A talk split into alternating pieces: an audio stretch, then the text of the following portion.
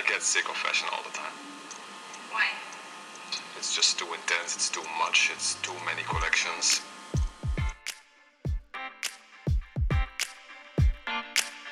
Historia y moda es un recorrido por la historia de nuestra cultura, el arte, la economía, la política y los roles de género, teniendo la moda como hilo conductor. Este es un viaje para los curiosos, los apasionados, los detractores y todos los que quieran conocer el origen de los grandes sucesos y las pequeñas cosas que han tejido nuestra sociedad. Somos Diana y Ceci y te acompañaremos en este apasionante viaje. Bienvenido, comenzamos. Hola a todas y todos, gracias por acompañarnos en un nuevo episodio. Ceci no pudo acompañarnos esta vez, pero tenemos de invitada muy especial a Marce. ¿Cómo estás, Marce? Bienvenida. Muy bien, muchas gracias. Muy contenta de participar en este nuevo episodio. Muchas gracias por su invitación. Hoy vamos a hablar de un personaje del que hemos oído hablar muchísimo, principalmente porque es la imagen de un chocolate, al menos en México, pero tal vez no conozcamos mucho de su historia. Se trata de Carlos I de España, mejor conocido como Carlos V. Vamos a empezar aclarando. ¿Es Carlos I o Carlos V? Pues es las dos cosas. Es Carlos I de España y V del Sacro Imperio Romano Germánico, por lo que también se le llamó el emperador o el César y Carlos de Austria. Era hijo de Juana I de Castilla, apodada también Juana la Loca, y Felipe I el Hermoso, y nieto por vía paterna del emperador Maximiliano I de Habsburgo y María de Borgoña, de quienes heredó el patrimonio borgoñón y el archiducado de Austria con el derecho al trono imperial del Sacro Imperio Romano Germánico y por vía materna de los reyes católicos Isabel I de Castilla y Fernando II de Aragón, de quienes heredó la corona de Castilla con los dominios en Navarra y las Indias Occidentales, o sea, América, y la corona de Aragón que comprendía los reinos de Nápoles, Sicilia, Cerdeña, Valencia, Mallorca y Aragón y el condado de Barcelona. De esta forma, solo por nacer, ya era heredero de media Europa y todos los territorios españoles ultracontinentales. La historia de Carlos V se desarrolla en el Renacimiento en la primera mitad del siglo XVI, o sea, son los años 1500, y es una figura alrededor de la cual podemos entender el flujo de la moda, el nacimiento de las tendencias y la adopción de estilos de un territorio en otro. Esta dinámica ocurre todavía en nuestros días y en este caso Carlos bien podría ser considerado un influencer de su tiempo. En el Renacimiento se le dio mucha importancia a la vestimenta como medio para exaltar los ideales de la época, como la exaltación del individualismo, el amor por la magnificencia, las fiestas y los torneos. Y es en la vestimenta de los reyes y los nobles donde han quedado más noticias gráficas y literarias. La alta nobleza representaba en la sociedad española una pequeña minoría. Había un gran contraste entre la vida de los poderosos y la clase media. Estos pocos grandes del reino se sentían obligados a expresar en sus trajes su privilegiada categoría, y en aquel siglo en que la pasión de vestir con riqueza deslumbrante se había apoderado de la nobleza de toda Europa, los nobles españoles llegaron a extremos insuperables. Un cronista cuenta con orgullo el efecto que produjo la nobleza española el día que Carlos V fue coronado solemnemente en Bolonia, pero al mismo tiempo nos descubre que aquellos potentados señores no dudaron en empeñar parte de sus haciendas para poder eclipsar en tan señalado día a italianos, flamencos y alemanes, cosa ciertamente difícil, pero lograda. Después de la alta nobleza, compuesta por los grandes de España y los títulos, seguían en la escala social los caballeros, los hidalgos y los burgueses acomodados que no ejercían un trabajo manual todos ellos atendían con especial cuidado a su indumentaria, vestían a la moda, imitaban en lo posible el traje de los nobles y cambiaban cada pocos años la forma de sus vestidos. En el presupuesto de todos ellos, los vestidos representaban el artículo más costoso. El embajador italiano Guicciardini Después de contar que los grandes del reino vivían con gran suntuosidad y los otros con suma estreñez, añade, y si acaso tienen para gastar, se lo echan encima y en la mula, llevando más al exterior de lo que queda en casa. Caballeros, hidalgos y burgueses vestían trajes de brocado y de seda con ricos bordados. En 1499, los reyes católicos intentaron detener estos excesos con severas prohibiciones, pero las representaciones artísticas de este tiempo nos muestran que muy pocas veces se cumplían realmente. Hay que entender cómo circulaba la moda en ese entonces. Muchas culturas cohabitaban en los mismos territorios y compartían sus estilos. La cultura viajaba a través de las rutas comerciales, de los matrimonios entre hijos de diferentes reinos y adopciones de vestimenta extranjera como símbolo de alianza entre países. En la sociedad española del siglo XVI, por ejemplo, vivían gitanos, esclavos moros, argelinos o turcos y moriscos.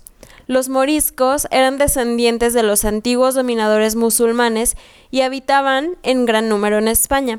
Los moriscos libres vivían entre los cristianos y muchos tomaron de ellos el traje y la lengua. Otros moriscos eran vasallos de señores y mantenían su idioma, su traje y su religión.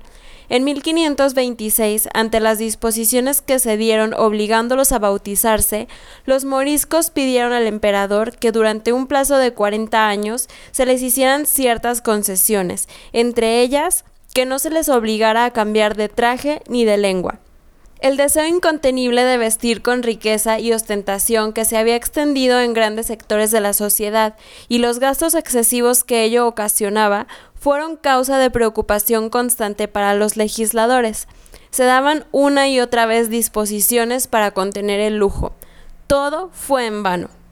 En 1515, la reina Juana prohibió a todos sus vasallos, aunque fueran duques, marqueses, condes y hombres ricos, llevar brocado, tela de oro o de plata y restringió el uso de la seda a determinadas prendas y adornos.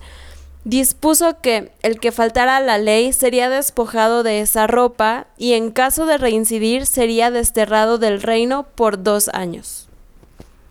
El vestido de los españoles durante el reinado de Carlos V fue el resultado de dos corrientes distintas, el nacionalismo por una parte y la afluencia continua de modas extranjeras por otra. Desde los últimos tiempos de la Edad Media, el sentimiento nacional se había fortalecido en todos los países. El Renacimiento exaltó aún más este sentimiento. En el terreno de la moda, esto tuvo por consecuencia que el traje europeo perdiera la universalidad que había tenido en los siglos medievales. La conciencia de que existía una moda nacional era ya clara entre los españoles al comenzar el siglo XVI. Cuando Carlos de Austria hizo su primera entrada en la península el año 1517, para los españoles era un extranjero.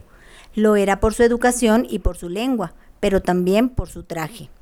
Por ello, cuando en las Cortes de Santiago en 1520 el obispo de Badajoz dijo en nombre del rey a los recelosos asistentes que éste había determinado vivir y morir en estos reinos, añadió las siguientes palabras en la cual determinación está y estará mientras viviere, y así aprendió vuestra lengua y vistió vuestro hábito, tomando vuestros gentiles ejercicios de la caballería.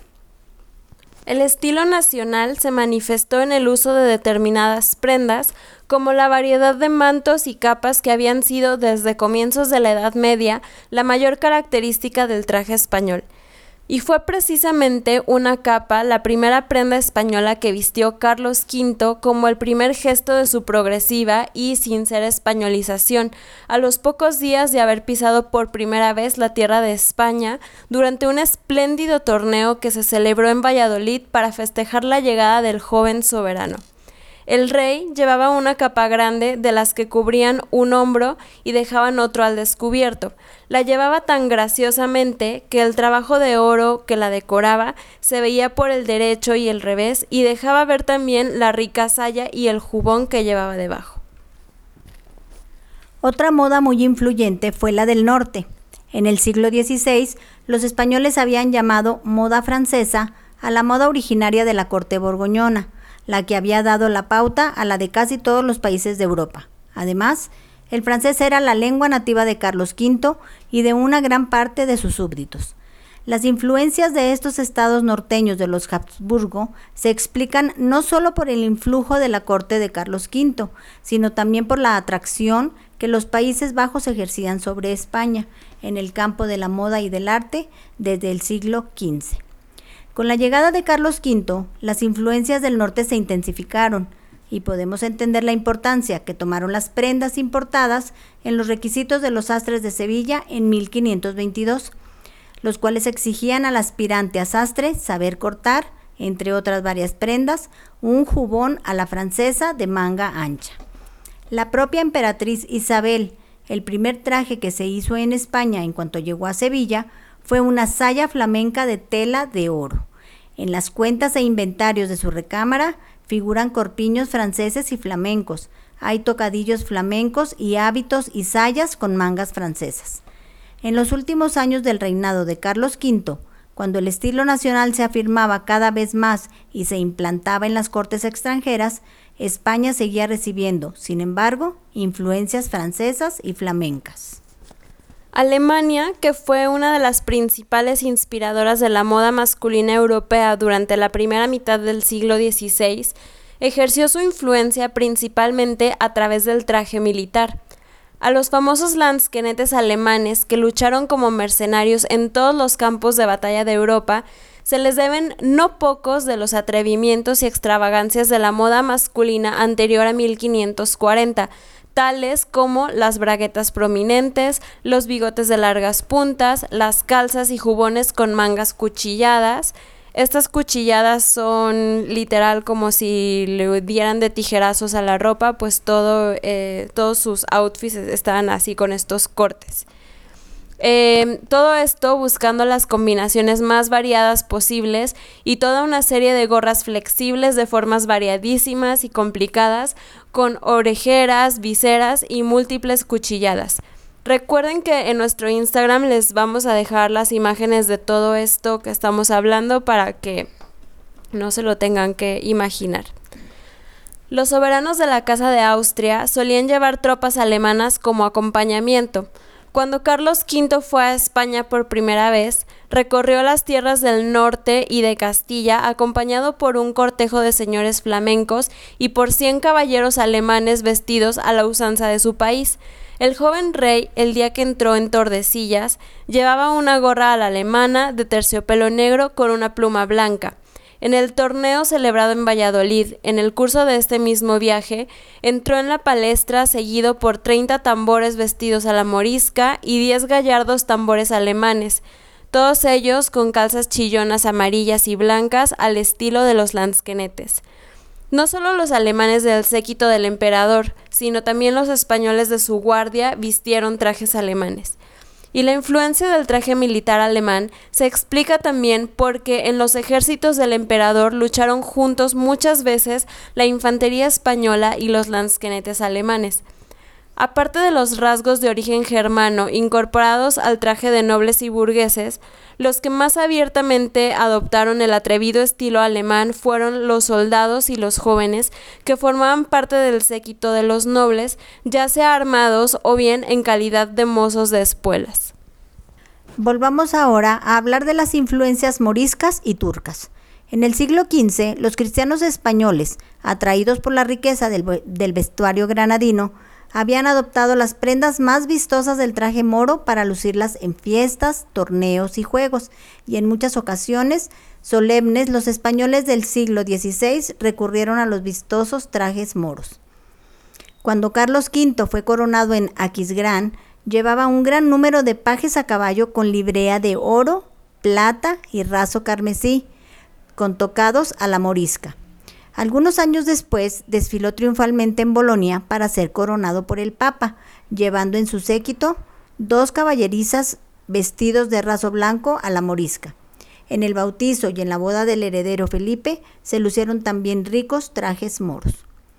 A finales del siglo XV y en los primeros años del siglo XVI, la influencia morisca no solo fue notoria en los trajes de fiestas y torneos, sino que dio lugar a algunos de los rasgos típicos del traje cristiano español. La influencia morisca explica la moda de las ricas camisas femeninas bordadas de seda negra imitadas en el siglo XVI por las mujeres de Italia, Flandes e Inglaterra. A la influencia morisca se debió también que los españoles, hombres y mujeres, adoptaran por completo el uso de turbantes. A esta moda sucedió la influencia turca y con ella la del traje de los albaneses y húngaros que servían en los ejércitos turcos. Del mismo modo que los trajes granadinos habían deslumbrado a los cristianos españoles, el exotismo del vestuario de turcos, húngaros y albaneses ejerció especial atracción sobre los europeos del siglo XVI.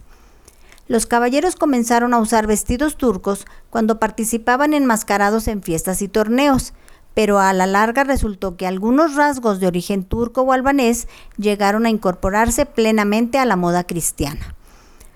Cuando en 1547 se celebraron fiestas en Roma para festejar la paz firmada por el emperador, desfilaron varios caballeros vestidos a la antigua, llevando consigo muchos mozos de espuelas, vestidos unos a la turca y otros a la morisca.